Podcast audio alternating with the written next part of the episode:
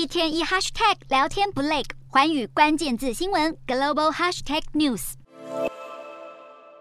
高举标志，挥舞旗帜，民众走上街头示威，要求调高薪资来因应创数十年新高的通膨。而警方为了驱赶抗议群众，与民众爆发激烈冲突。远警发射催泪弹之外，还用警棍驱赶示威民众。不过这都浇不熄民众怒火。法国日前爆发长达数周的炼油厂员工罢工，扰乱法国主要炼油厂运作，并导致加油站供应陷入混乱。在总统马克宏政府利用征用权迫使部分罢工者重返工作岗位之后，被激怒的工会号召各行各业，包含公共交通、银行和保险公司、教育以及卫生界等行业，在法国各地展展开全国性大罢工。而这起罢工也有部分在野党加入，极左派不屈法国党领导人梅兰雄和其他一些左翼议员都出现在游行队伍，声援罢工群众。不过，这起罢工也严重影响民众日常生活，地方连结交通量下降了百分之五十。除了法国高铁和欧洲之星中断之外，巴黎里昂车站每十五到二十分钟就会有大量乘客涌入站台，甚至有民众通勤时间从一个半小时变成两到三个小时。